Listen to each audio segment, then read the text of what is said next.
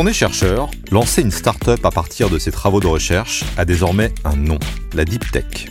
Mais la Deep Tech, ce n'est pas qu'un concept, ce sont des hommes et des femmes issus de la recherche publique qui un jour se sont dit pourquoi pas moi? Elodie Chabrol, qui a elle-même été chercheuse, est allée à leur rencontre. Voici leurs histoires. Le déclic, un podcast signé The Meta News, le journal des chercheurs. Après un diplôme d'ingénieur et un master de recherche à l'École nationale supérieure d'arts et métiers, Éloi Gattet a cofondé sa start-up Mercurio, qui propose des services de numérisation massive sur mesure d'œuvres d'art. Il va nous raconter son aventure.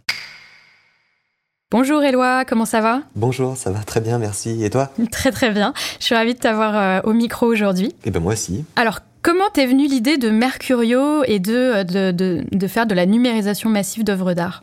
Alors, avant de faire de la numérisation massive, c'était déjà de la numérisation. En fait, j'ai toujours été, j'ai toujours été intéressé par les, technologies au sens large et le patrimoine au sens large. On va dire, c'est, peut-être le fait d'avoir grandi avec euh, avec l'intégrale des sciences et vie euh, à côté de ma chambre. Euh, c'est mon grand-père et mon père sont abonnés depuis l'existence du, magazine et du coup, du coup, je, feuilletais ça un peu tous les soirs au lieu de lire des bouquins. Et, euh, et finalement, le, la vie m'a amené à faire mes études à, à Cluny, dans l'abbaye de Cluny, et je me suis retrouvé au cœur de, de bah, finalement de la technologie et du patrimoine. Et c'est là que le, le déclic, on va dire, est, est apparu. Mhm. Lorsque je faisais mes études, il y avait un projet qui consistait à faire la maquette numérique de l'abbaye à son apogée. Et il faisait un petit partenariat, enfin, il y avait une sorte de collaboration avec les élèves. Et c'est là que j'ai découvert la technologie qui s'appelle la photogrammétrie, qui permet de faire de la 3D à partir de photographies. Et finalement, je me suis rendu compte que je sais pas, il y avait quelque chose, j'étais à un moment charnière où on pouvait faire de la numérisation 3D avec quasiment la même qualité que des scanners laser qui valent plusieurs dizaines de milliers d'euros. Mmh. On pouvait faire de la numérisation 3D finalement juste avec un, appareil photo et un ordinateur. Et je me suis dit, il y, a, quelque chose à faire là-dedans. Et cette idée, elle est venue à quel stade de ta carrière du coup? On peut pas vraiment parler de carrière parce que j'étais encore étudiant quand, euh, quand l'envie m'est venue et finalement j'ai orienté mes stages de fin d'études et, mes premières années de, de, travail autour de cette, euh, de cette technologie et de cette envie d'innover dans ce domaine. Euh, donc c'est pour ça que j'ai fait mon stage de fin d'études euh, au CNRS dans un laboratoire qui développe des technologies pour les professionnels du patrimoine, qui s'appelle le laboratoire MAP mhm. à Marseille. Euh, donc je suis, je suis parti vivre à Marseille vraiment dans, dans ce but-là. et à la base, c'était pour un stage de trois mois. Ça fait dix ans. Je, ne suis jamais reparti de Marseille. Et, et, avec l'idée de monter ta boîte derrière, avec cette techno? Absolument c'est un projet qui se fait pas tout seul, évidemment, de monter une société. Et en l'occurrence, euh, j'ai mis carte sur table dès le début lorsque je suis arrivé dans ce laboratoire. J'en ai discuté avec euh, celui qui allait devenir euh, aujourd'hui le directeur du laboratoire. Et, je, lui ai annoncé que moi, j'avais envie de, de, Je venais au CNRS, finalement, pour un jour créer ma société. Donc être dans un environnement d'innovation pour arriver à trouver finalement la technologie qui me permettrait de, créer ma, ma, société à, terme. Euh, et, c'était très osé de sa part de me donner un feu vert et de, m'accorder sa confiance. Mm. Euh, donc euh, son nom c'est Livio De Luca, il est, il est aujourd'hui directeur du laboratoire. Et à l'époque, quand on a eu cette discussion, ça faisait deux mois que j'étais en stage dans le labo. Et il m'a dit, bon, qu'est-ce que tu veux faire? Est-ce que tu veux faire une thèse ou est-ce que tu veux monter ta boîte? Et il avait vu très clair en moi, on va dire, dès le début. je lui ai demandé s'il y avait un piège. Il m'a dit, non, non, il n'y a pas de mauvaise réponse. Ouais, surtout que généralement, euh, de ne pas poursuivre en recherche, c'est un peu, euh, c'est un peu mal vu, on va dire. Ben, c'est ça. Non, et, c'était d'autant plus mal vu en 2011. Euh, l'innovation et l'entrepreneuriat euh, au CNRS en 2011, c'était quelque chose qui était encore un petit peu tabou, qui n'était pas forcément, euh, je ne vais pas dire encouragé ni découragé, mais voilà, c'était quelque chose qui ne se faisait pas ou très peu en tout cas. Et donc c'était très visionnaire de sa part de, voir les choses changer euh, comme elles sont aujourd'hui, parce qu'aujourd'hui le CNRS est, extrêmement moteur dans le transfert de technologie vers des startups. Euh, c'était pas le cas euh, il y a 10 ans. Oui, effectivement, donc c'était un peu d'avant-garde. Tu me disais, on monte pas sa boîte tout seul. Tu, tu, avais un associé quand, du coup, comment ça s'est passé? Comment tu l'as rencontré? Eh bien, le deal, on va dire, avec le directeur du labo, c'était qu'il il me trouvait un poste d'ingénieur recherche dans le, dans le laboratoire sur des petits projets. Donc j'étais un petit peu l'homme à tout faire dans le laboratoire. J'ai fait un peu de numérisation, un peu de web, un peu de. J'ai fait plein de choses finalement pendant les deux trois ans qui ont suivi mon diplôme. En attendant finalement une opportunité qui est apparue en 2015 lorsque le CNRS a lancé le programme de prématuration qui avait vraiment pour but d'encourager justement le, transfert de technologie. Et euh, j'ai candidaté, j'ai été, j'ai été lauréat. Euh, cette année-là. Et c'est ça qui a permis de me lancer. Donc de 2015 à 2017, bah, j'ai enfin pu travailler sur mon projet, mes, mes idées en fait, euh, et, et, mon invention qui est donc un, un scanner 3D euh, qui permet de numériser des grandes collections d'objets et qui permet d'acquérir euh, la 3D et aussi la, la réflectance, enfin la propriété optique de l'objet, donc d'avoir des modèles 3D photoréalistes de manière automatique. Tout en étant toujours au CNRS. Hein. Donc ça, c'était au CNRS. Le but de ce programme de prématuration, c'était euh, prototype brevet. C'est l'objectif du programme de prématuration, c'est d'aboutir à un prototype et un brevet. Et donc, c'était évidemment mon objectif aussi pour pouvoir, euh, pour pouvoir créer ma société. Et, et c'est ce qui s'est passé finalement. Euh, J'ai fini par déposer un brevet euh, au bout d'un an et demi. J'avais pas encore de prototype, j'étais plus proche de la preuve de concept, on va dire. Et c'est là que s'est terminé mon contrat au CNRS et que bah, finalement je, je, me suis lancé vraiment dans, euh, dans l'entrepreneuriat.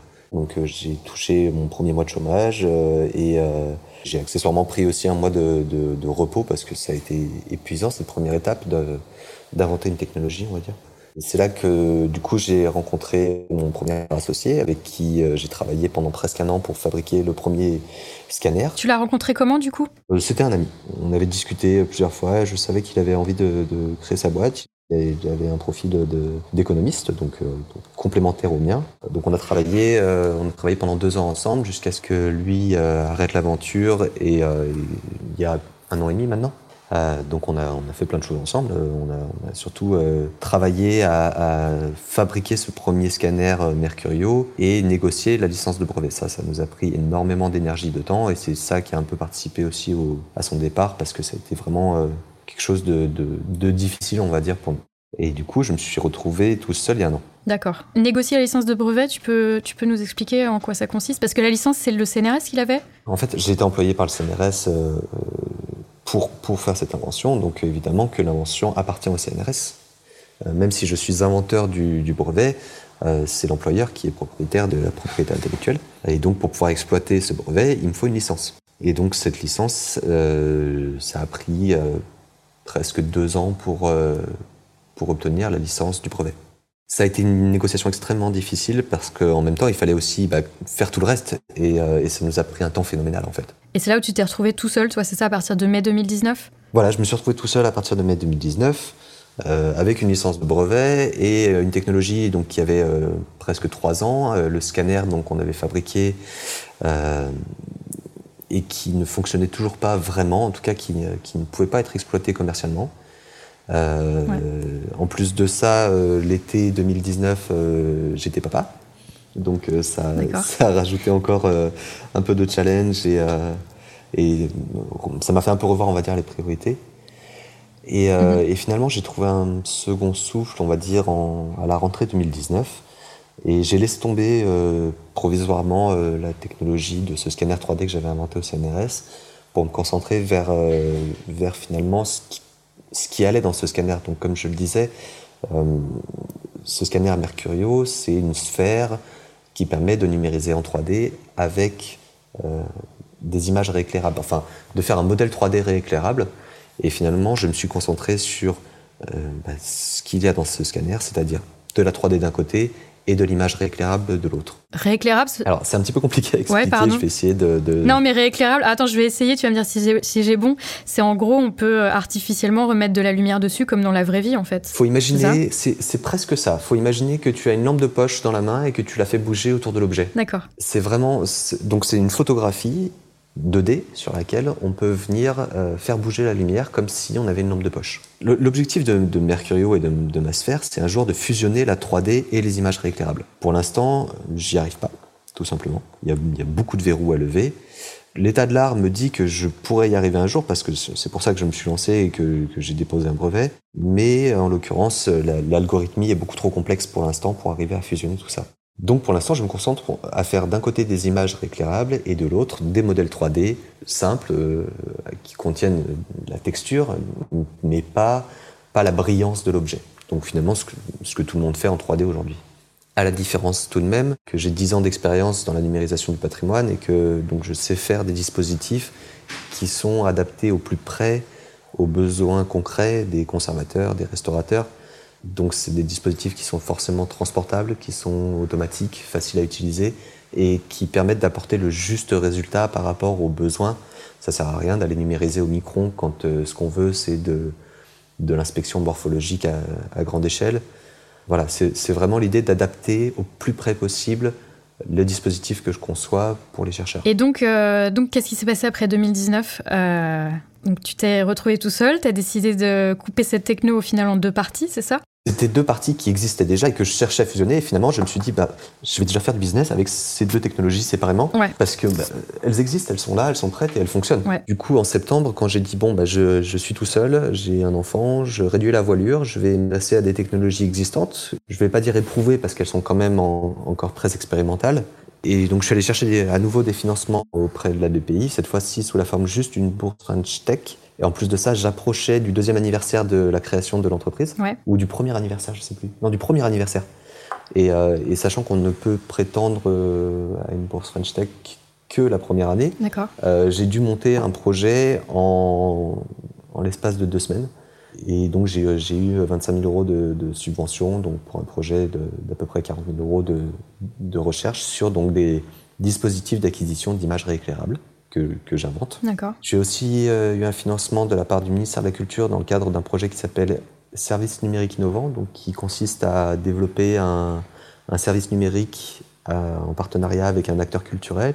Donc là, j'ai reçu l'appui du musée d'histoire de, de, Marseille. Et du coup, l'année 2020 euh, est arrivée comme ça, avec ces deux financements, ces deux gros projets qui étaient donc euh, BPI, French Tech, enfin ces deux projets, ces projets de dôme d'un côté et de service numérique de l'autre, que je pouvais assumer tout seul pour l'année 2020 sans compter qu'on avait une pandémie qui nous pendait au nez. Oui, tu as repris un peu à zéro, c'est ça, en fin 2019, euh, grâce à ces, à ces financements et puis euh, au fait de réduire la voilure, comme tu disais, pour pouvoir, euh, pour pouvoir faire ça tout seul. Et puis, effectivement, 2020 est arrivé. Voilà. Et, et du coup, ben, je, je, me suis retrouvé comme, comme chacun confiné. Ouais. J'étais confiné avec un, un, petit bambin de 10 mois et je, je, vous laisse imaginer la difficulté pour travailler. Ouais. En fait, c'était juste impossible. Ce qui n'était pas dramatique en soi parce que, euh, étant donné que j'étais seul dans Mercurio, il n'y avait pas non plus de, oui. de coûts trop importants. La société pouvait survivre, on va dire, à, à cette période sans, sans entrée d'argent. De toute façon, il n'y avait pas d'entrée d'argent de prévu. Donc voilà. Et ce burn-out, ça m'a duré jusqu'à la fin de l'été, où j'ai recommencé à travailler en septembre finalement. Mm -hmm. Et en reprenant à nouveau, en refaisant table rase, j'ai toujours ces projets financés euh, euh, par le ministère de la Culture et par la BPI, mais qui ont été mis complètement en suspens euh, depuis début mars, ouais. parce que j'ai réalisé qu'en fait, euh, je ne pouvais pas assumer de, de, continuer Mercurio tout seul, donc je me suis mis en quête d'un nouvel associé. Et avec le, le deal que j'ai fait euh, avec ma chère et tendre et, et, mon entourage, de dire que si fin décembre j'avais personne, bah, je mettais la clé sous la porte. Okay. Et bah, le, le, destin a frappé à ma porte parce que euh, j'ai rencontré donc Fabrice qui est qui m'a rejoint dans l'aventure euh, début octobre. Non, pardon, début novembre. Mais on s'est rencontré, euh, on s'est rencontré en octobre. En fait, donc Fabrice, je l'ai rencontré euh, parce que je cherchais. euh, J'ai passé le mot autour de autour de moi. euh, ça, ça, je sais pas exactement comment ça s'est fait. Je pense que la rencontre d'un associé, il n'y a, y a, pas vraiment de, il y a pas vraiment de règles pour ça. Ouais. Il faut simplement chercher. Faut, faut pas se décourager. Et, euh, et à un moment donné, ben, il y a, y a des, des, pistes qui vont s'ouvrir. Et en l'occurrence, euh, j'ai contacté euh, une connaissance dont, dont je savais qu'elle avait des, compétences euh, de, qui m'intéressaient pour, pour ça. Et elle m'a dit bah, écoute, moi j'ai déjà un projet. Par contre, il y a mon compagnon qui correspond au profil que tu cherches. Euh, faudrait que vous vous rencontriez. Ok, donc, euh, donc tu as rencontré, euh, as rencontré Fabrice, ce troisième souffle, et ça a permis de relancer au final Mercurio bah, Ça a permis de lancer énormément de choses. notamment, j'avais j'avais été contacté par l'établissement public Notre-Dame. Euh, pour la numérisation de, de blocs ouais. euh, qui sont tombés et, et qui, qui, souhaitaient réutiliser pour une reconstruction numérique. J'étais, j'étais pas dans l'état d'esprit de, de, de, me lancer dans ce genre de projet et je savais pas si j'étais capable en fait de lancer ce projet. Et l'arrivée de Fabrice, ça m'a permis bah, de, de, lui transmettre euh, la, la charge que j'avais de, de, gérer tout le reste pour pouvoir me concentrer vraiment sur Notre-Dame. Et Notre-Dame, ça a été un vrai défi en termes de timing parce que j'ai eu moins d'un mois pour euh, dessiner, concevoir, fabriquer un scanner et euh, l'emmener sur site. Et ça a été une réussite. J'y étais, mi-novembre pendant, pendant 10 jours. Et euh, j'ai scanné les 40 blocs qui étaient prévus dans le, dans, le, temps prévu. Donc c'était vraiment un, un, beau projet qui remonte le moral. C'est ce que j'allais dire. Ça a dû faire du bien au moral, surtout que c'est un magnifique projet quand même.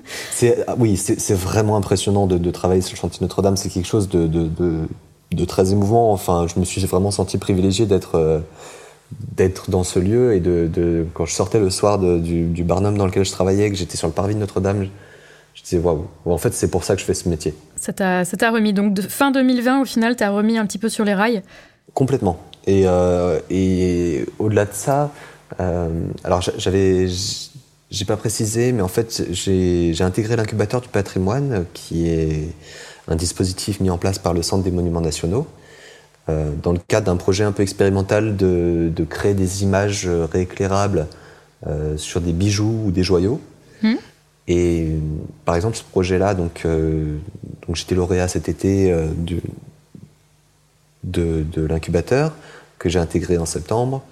Et finalement, l'arrivée de Fabrice, ça m'a permis de, de, de, réenvisager ce projet avec beaucoup plus d'envergure. On, on, a complètement réécrit le projet et, euh, et grâce à lui, on, on a aujourd'hui un, un super projet. Alors, je peux pas trop en dire pour l'instant, mais, euh, mais, on a vraiment un super truc qui va arriver là d'ici le mois de juin 2021. Et, et je suis très impatient de, de, voir ce que ça va donner. Et c'était quelque chose qui, à la base, était vraiment, j'avais candidaté à l'incubateur du patrimoine pendant le confinement, sans trop y croire, euh, sur une idée qui me trottait derrière la tête. Et maintenant qu'on est deux dans l'aventure, on a, on a dit, OK, ce projet-là, il, il est lancé. On a tout ce qu'il faut pourquoi, euh, pourquoi faire petit quand on peut faire grand Et du coup, euh, du coup voilà, on va, faire grand. Bah super. En fait, euh, voilà, c'est une histoire où effectivement, on peut en tirer que c'est pas forcément toujours très facile, mais si on s'accroche, il y a, des happy ending au beginning. En tout cas, ça, relance. Il y a un nouveau, souffle que tu as reçu en 2020. Donc ça, c'est assez chouette. est-ce que si tu regardes ton parcours, est-ce que tu aurais quelque chose que tu aurais fait différemment? Quelque chose qui aurait permis de me faciliter la vie au final et maintenant je sais. J'ai pas su globalement utiliser les aides dont je disposais quand j'en disposais.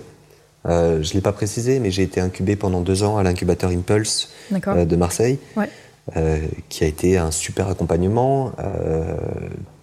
Et, et, je pense que j'ai pas su exploiter à la juste hauteur les, les, les ressources qui, qui, étaient mises à ma disposition. Aujourd'hui, je me rends compte de. Des fois, je me dis, tiens, c'est dommage que je sois plus incubé, que bah, c'est normal, ça se termine. C'est une incubation, mm -hmm. c'est deux ans. Et, encore, déjà deux ans, c'est long.